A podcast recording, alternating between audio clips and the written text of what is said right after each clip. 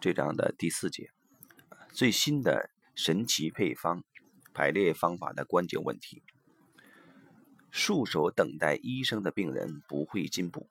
有人问：系统排列是能够解决所有问题的神奇新配方吗？回答：不，绝对不是。神奇配方的意思是你从外在得到替你解决问题的东西，你什么也不做。这跟你躺在手术台上叫我们帮你把多余的盲肠割掉没什么两样。患者若有这种态度，病况就不会有所改善。就算症状消失，也不表示问题解决了。这解决带来的欣喜是很短暂的。系统工作的任务是要看清楚症状在说什么，指向哪些根本的干扰。如果我们有一个清楚的问题，就能在排列中达成这个任务。带领排列的人不是医生与病人那种关系之下的解决问题者，他们身为排列专家，可以引导你走过化解的过程，但责任仍然在你，毕竟你是，这是你内在或外在的系统。你提出问题及寻求化解的意愿。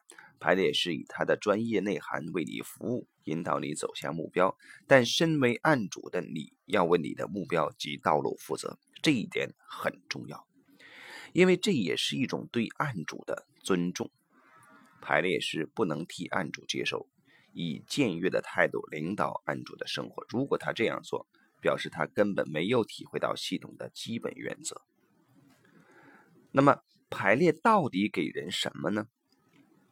若你想一想，看出啊，你想一眼看出情况的重点啊，若你想一眼看出情况的重点，排列是一套绝佳的方法，几乎没有其他方法能如此迅速地聚焦，如此快速地理清复杂的组织问题或难解的个人思虑。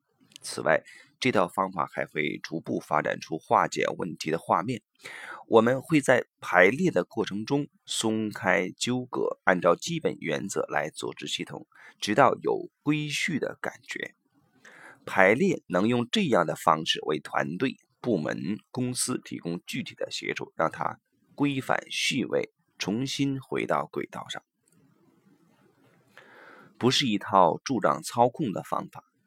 有人问说：“这样很好，没错，但难道不会有人以系统排列操控一个组织吗？”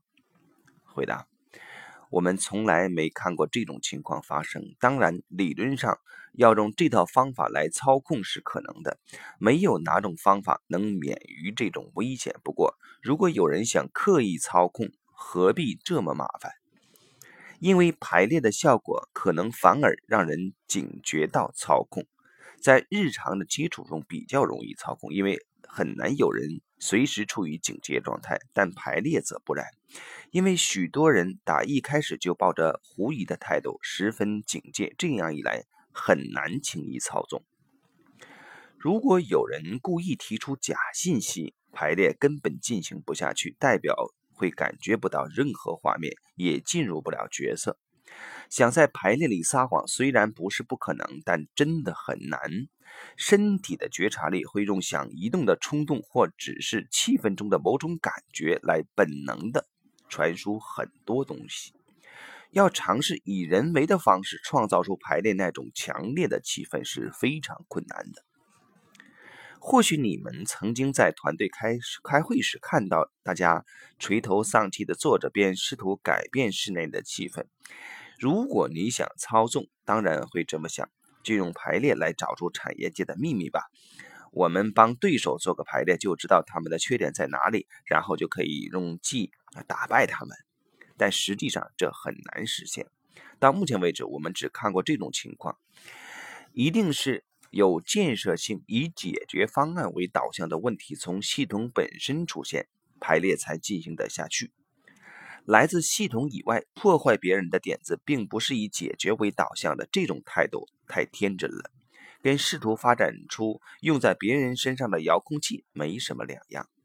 人们常常希望解读肢体语言，蓄意用它来影响别人，或寄望 NLP 等技巧可以做到，然而没有用的。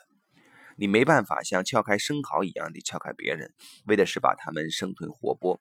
对方会下意识的感觉到你潜在的意图，心里会撤退。我们从演化史上的祖先，也就是哺乳类那里继承了避开危险的本能。当警报响起时，肾上腺素会激增，我们会拼命逃跑、战斗或装死，绝不敞开。再说。就算是成功的操控，也很少带来令人满意的结果。操控最主要的目的，通常是想和竞争对手处于平等的地位。那么，你可以排除自己的公司和竞争对手，找到好的位置，这会你会得到对你有帮助的信息，也就是你的优点和缺点，但你无法得知别人的秘密。解决之道也有时差。问。找不到解决之道的时候会怎么样？是不是白白浪费时间？回答：绝对不是。寻找解决之道又不是玩轮盘赌博，非黑即白，非赢即输。解决之道基本上是系统转换过程中的一部分。比如说，企业改变已经不再有效用的结构，以便更吻合目前的情势。解决的过程必然有它的时辰，有时候苹果熟到只要手指轻轻一弹就能让它掉落，有时候它需要在树上多待一点时间才能收成。问题和危机也可以很有用，你可以从高人事流动率或销售量下降得到许多对未来有用的启发。如果只追求消除症状，却没有理解牵连其中的原因，那就太可惜了。同理，如果一场排列中没有解决方案出现，帮助也可能一样大。最初显示实况的画面，在这种时候甚至会更有意义，就像光穿透凸透镜一样，带来高度聚焦的成效。于是，当你回家时，要不是透视了问题，就是得到了你想要的结果。而且，这个过程会在每天持续发生，你会累积更多能量，让解决方案出现。有个古老的东方语言，说的是寻找解决之道的动机。当你真的想要一个东西，你会像快热死的人一样急切地寻找一桶水。你越心急，就会投注越多精神去找解决方法。如果排练没有显示解决之道，也可能表示问题不够确切、不够明确、不够准确，或是少了重要信息。但无论如何，排列产生的过程。都会持续下去。曾经有学员在一次研讨会中，因为找不到解决方案而十分沮丧。但一段时间后，他打电话给我们，我知道了解决方案，忽然变得很清楚，执行方法也是。因此，不妨说，进展的过程会在地底下延续。有一天，泉水会冲破地面，激喷而出。这有一点像时差，你飞到美国下了飞机，但你还没有真正的抵达，你的生物钟还在家里，你会难受几天，直到生物钟搞定为止。解决之道有时候也有时差。同一间房子的不同照片啊，有人问。你们有没有做过双盲或三盲实验的研究？例如，如果我在这里做一个排列，要看某一个问题，然后我把同样的问题拿去别的地方，用不同的代表和不同的带领者再做一次，我会得到相同的结果吗？回答：系统排列工作的科学研究还在起步中，虽然有一些有趣的取向，但还没有足够的统计数据可以让我们说就是它了。我们有过多盲测试的经验，但还不足以得出代表性结果的科学研究。不过，当我们用同样的问题、不同的带领者和代表做过实验，所看到的结果都一样。这证实系统的根本动力一定会浮现。具体的排列画面或许看起来不同，但它们传达的、会走的方向都差不多。好比从不同的角度给一间房子拍照，你从前面、后面、旁边、空中照，每次得到的照片都不一样，但它们明显都是同一间房子的照片。好，呃，这一小节就先到这里。